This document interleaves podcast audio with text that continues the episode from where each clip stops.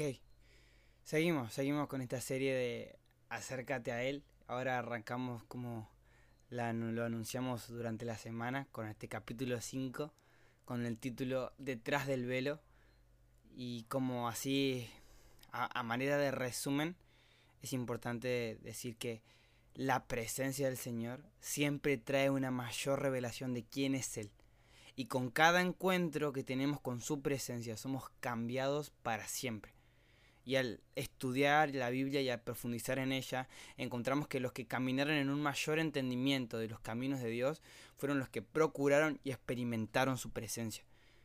Así que nada, sin más preámbulos, acompáñenme a ver qué onda con esto que se viene muy polento.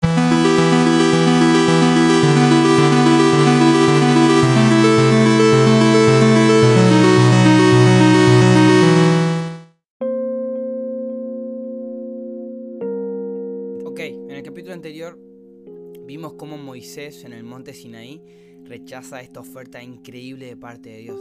Si recuerdan bien, Dios le pone sobre una bandeja todas sus promesas, incluso le pone un acompañamiento angelical con un sello ahí de victoria asegurada delante de Moisés y este la rechaza de una manera que es para sacarse el sombrero, diciendo esto de, si tu presencia no va conmigo, no me hagas salir de aquí.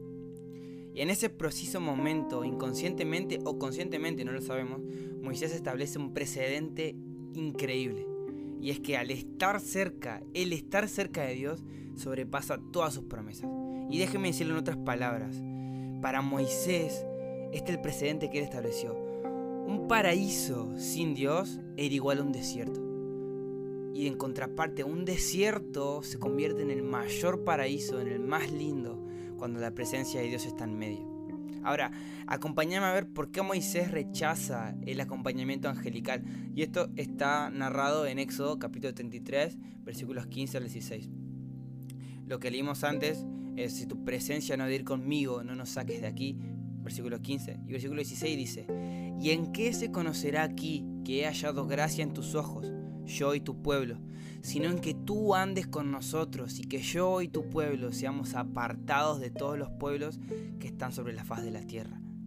Ahora, haced una pausa y, y, que como respuesta surge una verdad poderosísima. Y, y presta atención, si no escuchaste nada hasta ahora, desde que empezamos, presta atención a esto. La presencia de Dios en nuestras vidas es lo que nos separa de los demás sobre la faz de la tierra wow. No, no es que profesemos ser cristianos, ni que asistamos a comunidades de fe, ni que vayamos a un culto los domingos, los sábados, los martes, los lunes. Lo que nos diferencia de todo el mundo es que Él eligió, presta atención, Él eligió habitar en medio nuestro. Es su misma presencia lo que nos distingue y nos hace santos, que es separados para Él. Esto inevitablemente hace cuestionarme una cosa, y permítanmelo hacer ¿Por qué tantos en este maravilloso mundo evangélico se conforman con una relación meramente intelectual con Dios? ¿Y en qué momento de la historia logramos contentarnos con un cristianismo carente de la presencia misma de Cristo? ¿Entienden eso? Un cristianismo sin la presencia de Cristo. Parece una estupidez y de hecho lo es, pero es una realidad en el cristianismo de hoy en día.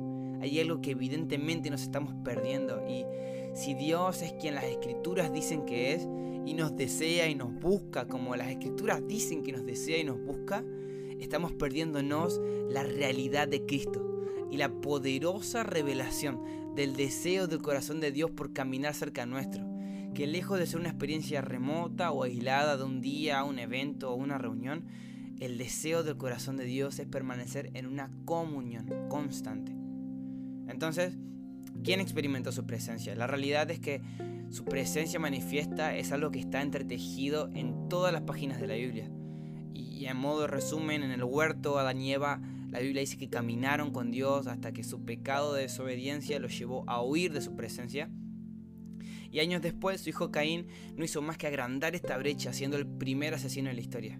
Sin embargo, como siempre, Dios no se da por vencido y no baja los brazos, y con el tiempo hombres como Noé y Enoch lograron cautivar su corazón, respondiendo al clamor de un creador que desea tener una comunión con sus hijos, y anduvieron con él literalmente.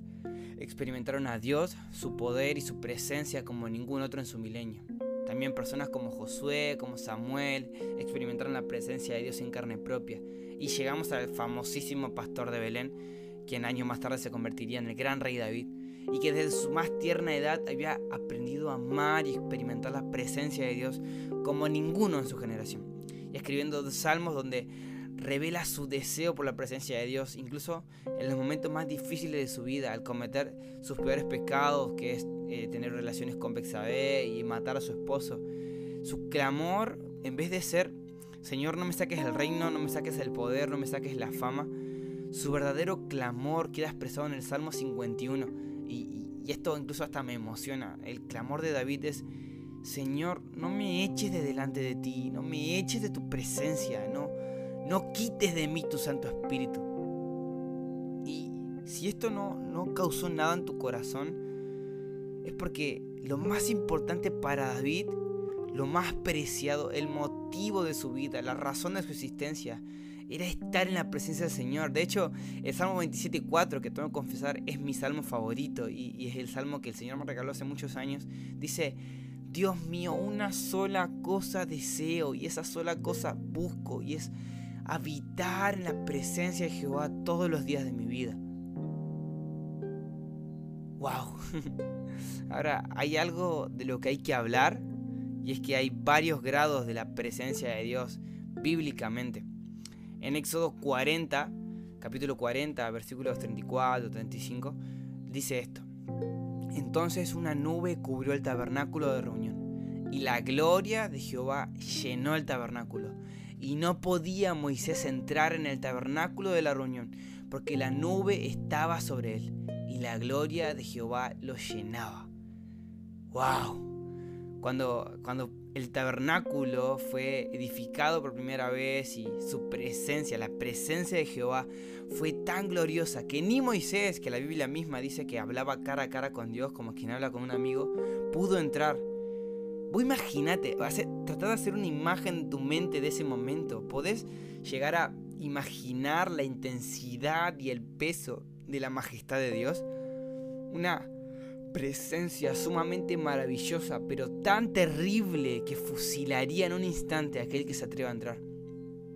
Ahora, es loco porque años más tarde, cuando Elí era juez y sacerdote, en ese mismo lugar, la presencia de Dios dice la Biblia que era tan insignificante y tan escasa que no solo podían entrar al tabernáculo sin temor, sino que también dice que los hijos de Elí cometían actos vergonzosos ahí dentro. O sea, es el mismo lugar donde Moisés no podía entrar por el peso de la gloria de Dios. Los hijos de Elí estaban cometiendo actos sexuales súper vergonzosos ahí dentro. Ahora saltemos a Jacob. Esto es para darte un pantallazo general. Saltemos a Jacob y la Biblia nos muestra, nos cuenta que Jacob peleó con Dios cara a cara. Obviamente no en su gloria, pero sin embargo Jacob fue transformado y creció en una revelación de Dios como resultado de ese encuentro. Incluso fue su identidad transformada y afirmada en ese momento. Josué, Josué fue una persona que vio a Dios y la Biblia dice que ni siquiera lo reconoció. Nunca se dio cuenta que con el que estaba hablando era el comandante de los ejércitos celestiales.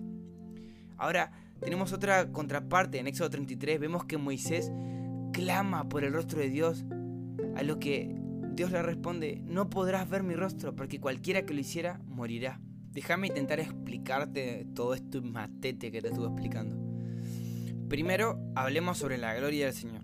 Algunos se la imaginan como un vapor o una nube, pero esto no es La razón de por qué siempre que se nombra la manifestación de la gloria de Dios hay una nube es que Dios se esconde detrás de esa nube, ya que Él es demasiado majestuoso para contemplarlo directamente y una nube cubre su rostro.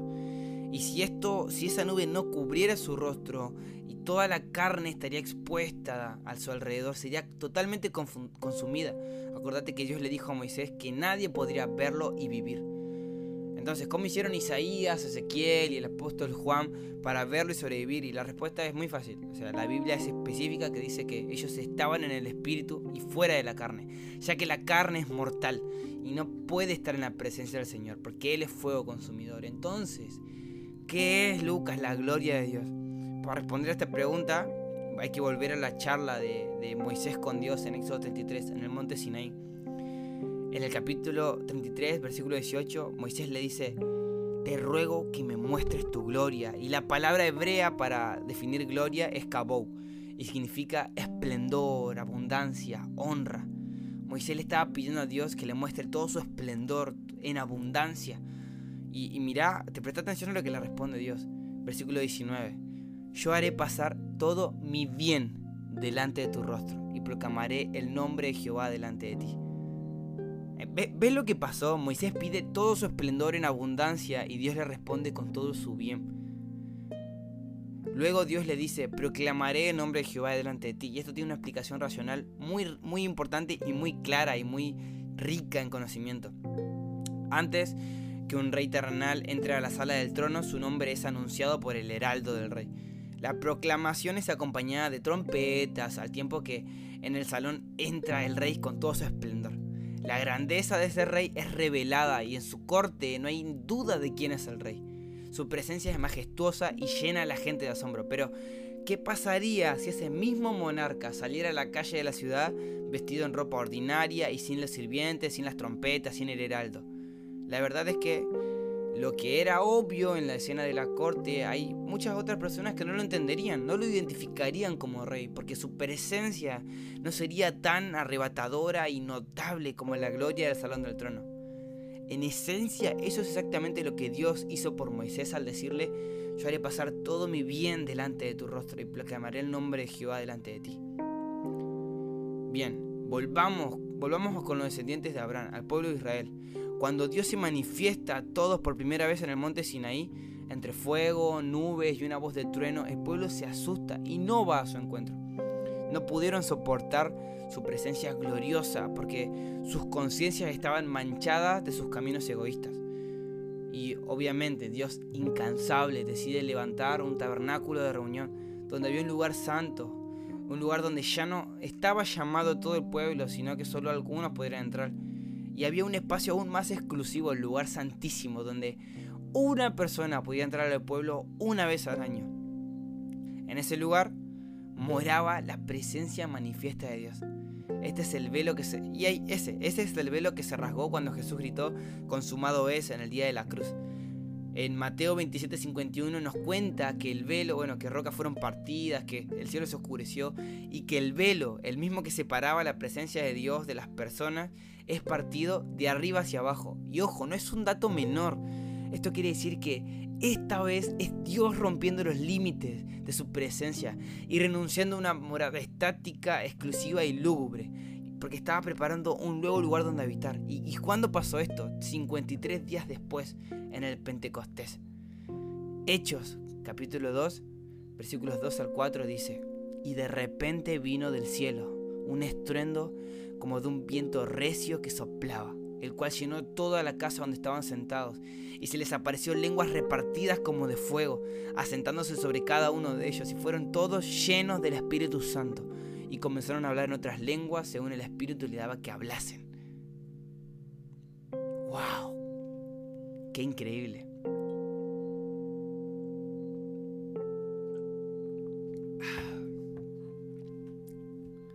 Hebreos capítulo 10, versículos 19 al 23 dice, Así que hermanos, teniendo libertad para entrar en el lugar santísimo por la sangre de Jesucristo, por el camino nuevo y vivo que Él nos abrió a través del velo, esto es, de su carne, y teniendo un gran sacerdote sobre la casa de Dios, acerquémonos confiadamente con un corazón sincero, en plena certidumbre de fe purificados los corazones de mala conciencia y lavados los cuerpos con agua pura. Mantengamos firme y sin fluctuar la profesión de nuestra esperanza, porque fiel es el que prometió. Ahora podemos acercarnos confiadamente, gracias a la obra de Jesús en esa cruz, ese lugar exclusivo donde moraba la presencia de Dios, ahora está dentro mío y dentro tuyo. Ese velo rasgado, ese viejo velo, fue rasgado y abrió el camino para que cada adorador y cada hijo de este mundo entre a la presencia de Dios por medio de un camino nuevo y vivo. El velo ahora es nuestra carne. El velo que separa es nuestra carne. Si podemos ir más allá del atrio, o sea, más allá de las escalinatas de nuestra carne, por medio de crucificarla y negarnos a nosotros mismos, como habla el libro de Gálatas en el capítulo 5, entramos a ese lugar santísimo y del corazón, donde está disponible la comunión continua y perpetua que el Señor planeó para nosotros. Su presencia se vuelve una realidad constante. Él garantizó que si nos acercamos con un corazón sincero, va a manifestar su presencia. Así como en el tabernáculo su presencia era constante cuando eran fieles, su presencia es constante dentro de nuestro corazón, mientras seamos fieles. Ahora escucha una vez más a la luz de todo esto que hablamos hoy. Sé que es mucha información, pero una vez más escucha las palabras de Dios en Santiago 4.8.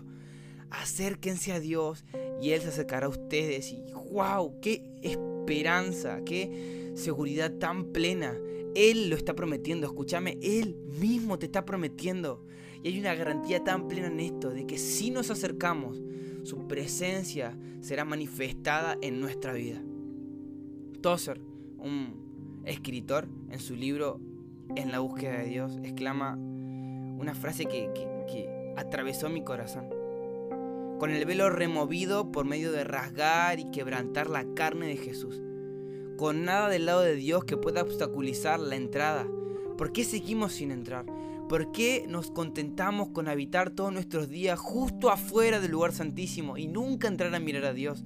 Escuchamos a Jesús decir en Cantares 2, 14, muéstrame tu rostro Hazme oír tu voz, porque dulce es la voz tuya y hermoso tu aspecto. Sabemos que el llamado es para nosotros. Sabemos que Jesús está llamándonos a entrar al lugar santísimo, pero aún así fallamos en acercarnos.